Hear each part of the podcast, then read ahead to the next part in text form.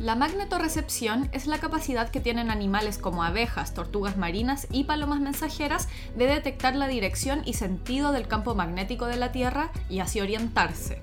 Debido a que son especies que migran largas distancias y aún así pueden volver al mismo lugar, la ciencia ya se aventuraba a decir que los tiburones también navegaban siguiendo estos campos magnéticos. Pero hace tan solo unos días se publicaron las primeras pruebas sólidas de que efectivamente los tiburones usan el campo magnético terrestre como si fuera un verdadero mapa mental.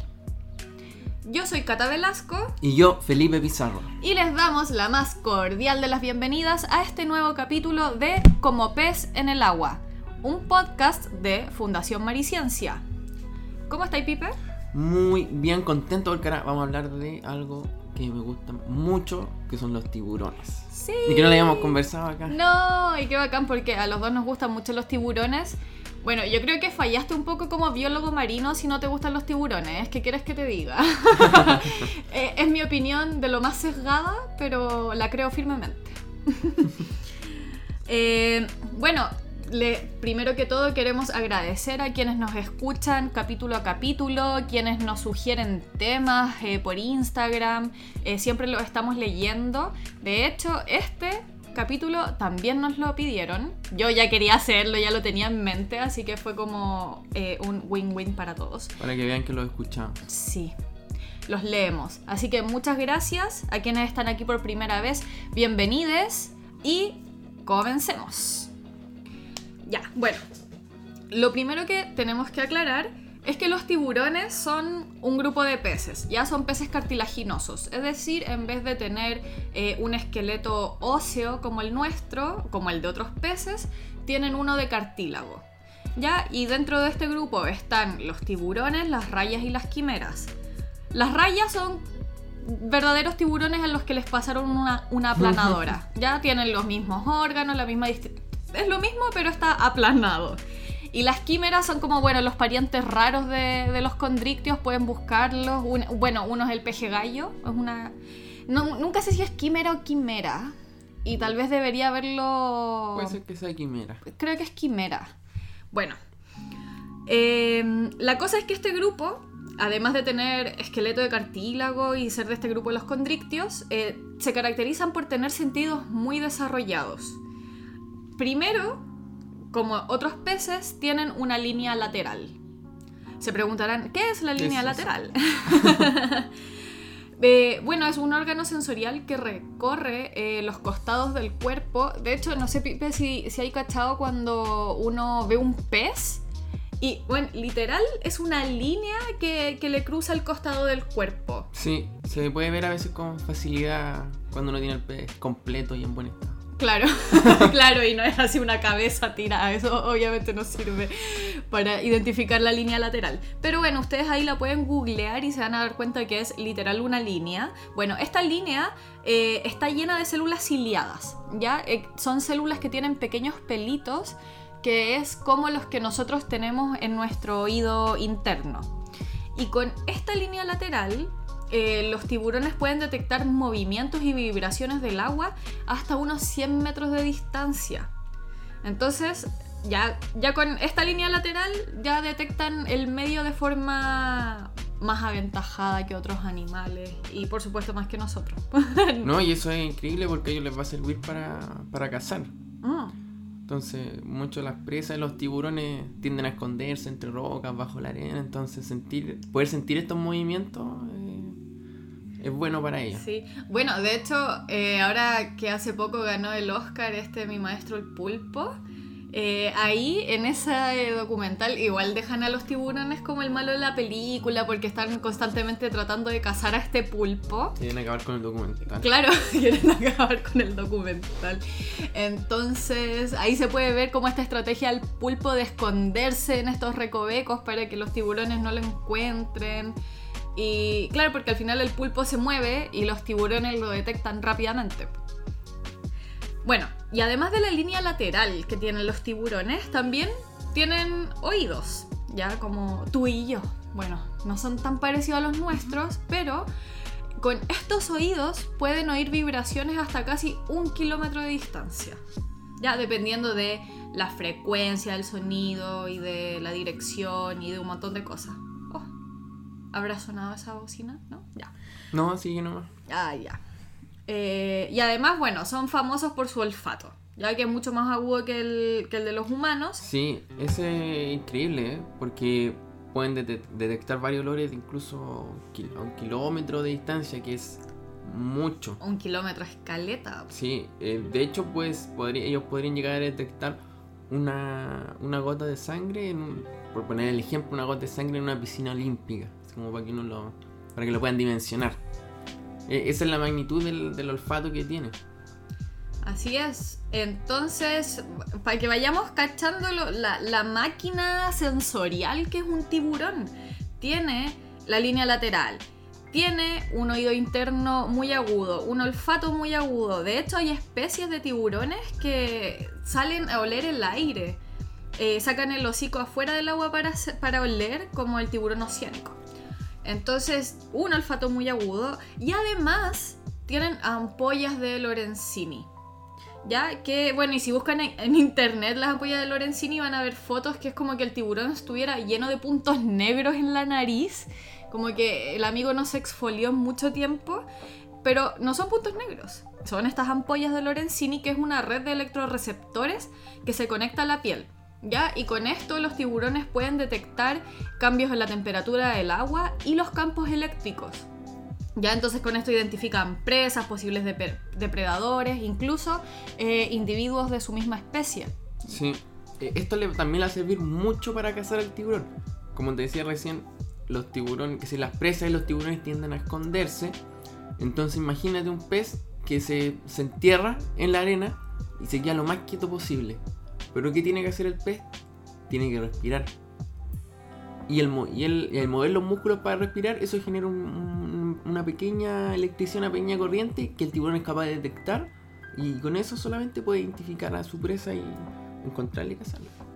Bueno, entonces los tiburones tienen esta super línea lateral, las ampollas de Lorenzini, un super oído, un super olfato, algunos tienen una muy buena visión y los tiburones además son especies que migran harto, se mueven un montón de un lado a otro y hay especies que incluso son reconocidas por volver siempre a los mismos lugares. Entonces, debido a todo esto, la ciencia ya decía, ya especulaba que los tiburones usaban los campos magnéticos de la Tierra para orientarse, así como lo hacen las tortugas marinas y otras especies que, mencioné al principio. Pero eh, no estaba muy claro todavía. No estaba muy claro todavía si usaban los campos magnéticos o eran ondas eléctricas o cómo los usaban. Se pensaba que podía ser así. Claro, ¿cierto? claro. Pero ahora, el, hace muy poquito, el 6 de mayo del 2021, eh, salió la primera evidencia sólida al respecto. ¿Qué es lo que nos convoca el día de hoy? Contarles un poco de este estudio. Sí, está, está bien bueno. No, está bien bueno porque esto, como te decía recién, algo que se comentaba mucho de que podía ser, que podía ser, como tenían todos estos sentidos, ya, ya eran capaces de igual sentir algunos campos eléctricos chiquititos, entonces está bueno esto, que viene a, viene a confirmar viene a confirmar estas suposiciones Sí. y entrega info. Y es chistoso porque leí unas entrevistas que le hicieron al autor principal y él decía la verdad y estoy sorprendido de que esto haya resultado. Así serio? como sí, porque es muy difícil, es difícil trabajar con tiburones y por eso también eh, la logística como para poder llevar a cabo un estudio como el que se hizo acá eh, no era fácil. No era fácil, era una apuesta grande, era casi como, ya veamos qué pasa.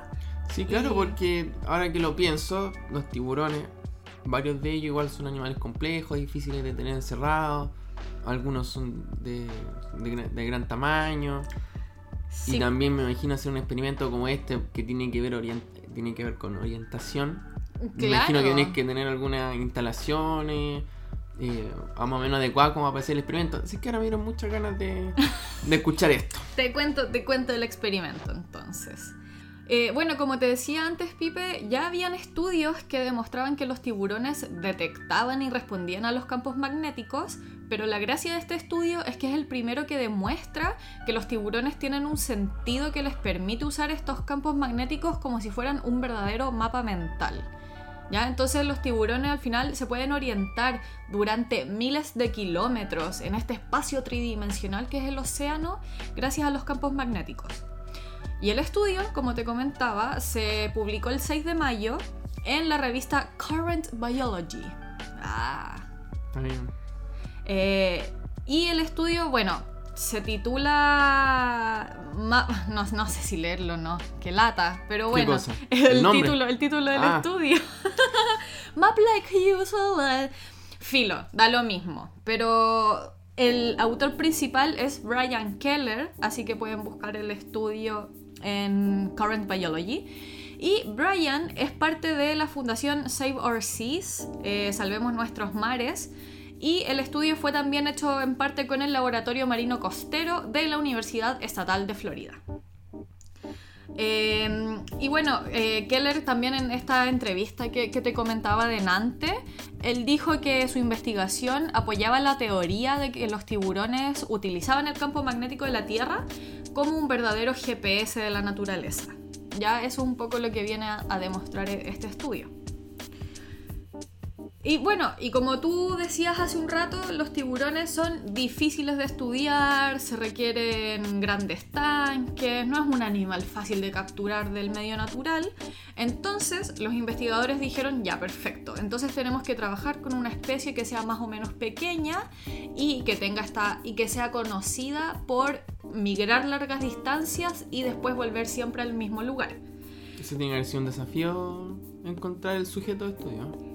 No, pero ellos saben, pues. hay gente, hay gente experimentada que seguramente dijo ya de todos estos, ya, tú, tú, tú, este, este y este cumplen los requisitos. Y así es como terminaron decidiéndose por el tiburón cabeza de pala, Sphyrna tiburo. Ya es, es un pariente del tiburón martillo, son bien similares, pero si buscan en internet, este, la cabeza no le alcanzó para hacer un martillo y es verdaderamente Uy, como... ahí lo estoy viendo. Es como una palita. Lo acabo de googlear. Oye, es una cosa muy tierna. Y de verdad es como una, una- como una espátula, una cosa así. Entonces, bueno, trabajaron con este tiburón, que es una especie que se distribuye en parte del Océano Pacífico y en parte del Océano Atlántico, en lugares como México, Cuba, Brasil, Ecuador, entre otros, por ahí. Y eh, bueno, como ya te decía, este regresa siempre a los mismos estuarios. Ya saben dónde está su casa, en el fondo. Entonces, los investigadores dijeron, ya, perfecto, vamos Cumple el requisito. cumple el requisito, dedito arriba, así que los pobrecitos se fueron de captura 20 juveniles. Em, ay, perdón. Capturaron cerca de- de- del Golfo de California, si no me equivoco, eh, 20 juveniles y expusieron a estos 20 juveniles a condiciones magnéticas que representaban distintos lugares, ya lugares más lejos de donde habían sido capturados los tiburones. Porque, a ver, En una representación a escala. Claro. ¿Cierto? yo no quiero aquí darme las de experta en física, no sé casi nada de los campos magnéticos, pero por lo que entendí del estudio, tú puedes simular diferentes campos magnéticos que representan condiciones de ciertos lugares. Es decir, no en toda la Tierra el campo magnético es el mismo, por lo tanto tú puedes hacer estas Un- representaciones. una- una- claro, o sea, experimento a escala. Claro. Eh, si quieren saber más de los campos magnéticos, pregúntenle a un físico. Este no es el lugar. Felipe tampoco puede aquí decirme absolutamente nada de los campos magnéticos. Sí, no, yo no- tampoco voy a aportar mucho. Bueno, Filo, la cosa es que... ¿Cómo lo hicieron? po? Por favor, por favor. Pescaron a estos 20 tiburones y los, lo pusieron, los pusieron en un tanque. ¿Ya? Un tanque grande, no crean que estaban en una piscina como, como el campo de tortugas marinas del que hablamos la, la vez pasada. Ah, que si no han ido, pueden ir después de este. a la última granja de tortugas marinas. Bueno, no era una piscina como esa, era un tanque como de 900 litros donde tenían a los juveniles. Y el tanque fue rodeado por un cubo que estaba a su vez rodeado con alambres de cobre. Y por los alambres de cobre pasaban diferentes eh, intensidades eléctricas que ayudaban, eh, o sea, que simulaban diferentes campos magnéticos. Claro, me imagino que iban conduciendo Claro. electricidad. Eso, ¿cierto? exactamente.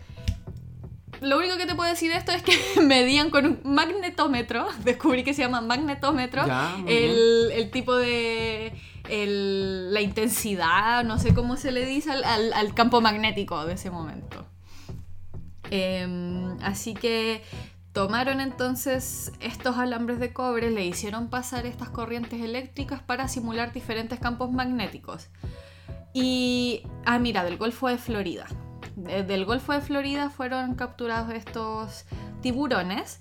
Entonces lo que se hizo fue simular campos magnéticos del Golfo de Florida y campos magnéticos que estaban más hacia, hacia el sur de donde fueron atrapados los tiburones. ¿Cuál era la hipótesis? Si los, si los tiburones tienen un mapa sensorial en la cabeza que les permite eh, eh, navegar con los campos magnéticos, si cambiamos los campos magnéticos, los tiburones van a tomar diferentes direcciones de nado. Esa era la hipótesis, ¿entiende? ¿Me sigues? Sí, sí, sí, creo que te sigo. Finalmente es eh, simular el del campo magnético del Golfo de Florida y que. Y por cambiarlo como de, de dirección. Que al final, finalmente él va a ir a, la- a donde sienta la intensidad de ese campo magnético.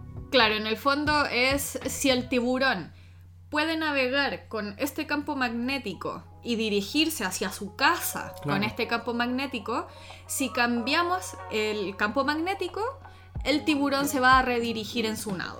Era así, Sí, eh, suena sencillo, pero le ha costado años a la ciencia poder llegar a esto y, y poder hacerlo en la práctica. Y bueno, eso fue lo que pasó, po. Pasó. Eh, a los tiburones cuando los pusieron con el campo magnético que simulaba su hogar, los tiburones se quedaban ahí piola. Ya nadaban como sin ninguna dirección fija. Es como que estaban ahí... Puta, pasando el cuando- rato. como cuando tú estás ahí en tu casa, pues te moví un poco a la cocina, te moví un poco al baño, pero te quedas aquí como donde mismo, muy tranqui.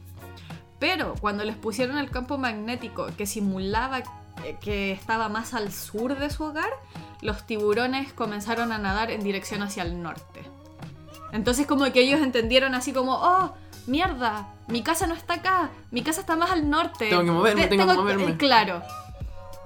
Y- Y así Ah. los investigadores pudieron decir, mira, los tiburones sí se mueven en dirección de acuerdo a los campos magnéticos. Mira qué ingenioso el experimento. Muy ingenioso. Bueno, pero todavía este estudio deja varias incógnitas, como por ejemplo, eh, cómo los tiburones usan este mapa mental magnético. ¿Lo aprenden? ¿Es algo que tienen por que lo heredan y que siempre lo han tenido? Simplemente, claro, simplemente instinto. ¿Cómo se usa este campo magnético? O sea, este mapa mental magnético. ¿Y ellos resolvieron esas dudas en este trabajo? No, no, son dudas que ahora quedan abiertas. Que esa es la- eso es lo lindo de la ciencia, pues Felipe, que uno resuelve una cosita pequeña y se te abre un mundo de dudas e incertidumbres. La ciencia es pura incertidumbre al final. Qué profundo. Eh, Pero parece que igual hay otras investigaciones con algunos otros animales que han demostrado ciertas cosas, ¿no? Sobre, eh, sí, sobre bueno, estas preguntas que estabas planteando. Por ejemplo, con las tortugas marinas se sabe que se hereda cierta capacidad de leer los campos magnéticos y que también aprenderían otro, otro poco. Eh, pero con los tiburones aún está la duda. Pero ya, mira, la tremenda hazaña, pensemos en la tremenda... eh, no sé, realmente una tremenda hazaña que un tiburón pueda nadar 20.000 kilómetros de ida y de vuelta en, en un océano. Es un océano. Imagínate, es azul por todos lados, tienes como cero referencia y ellos pueden ir y volver al mismo lugar.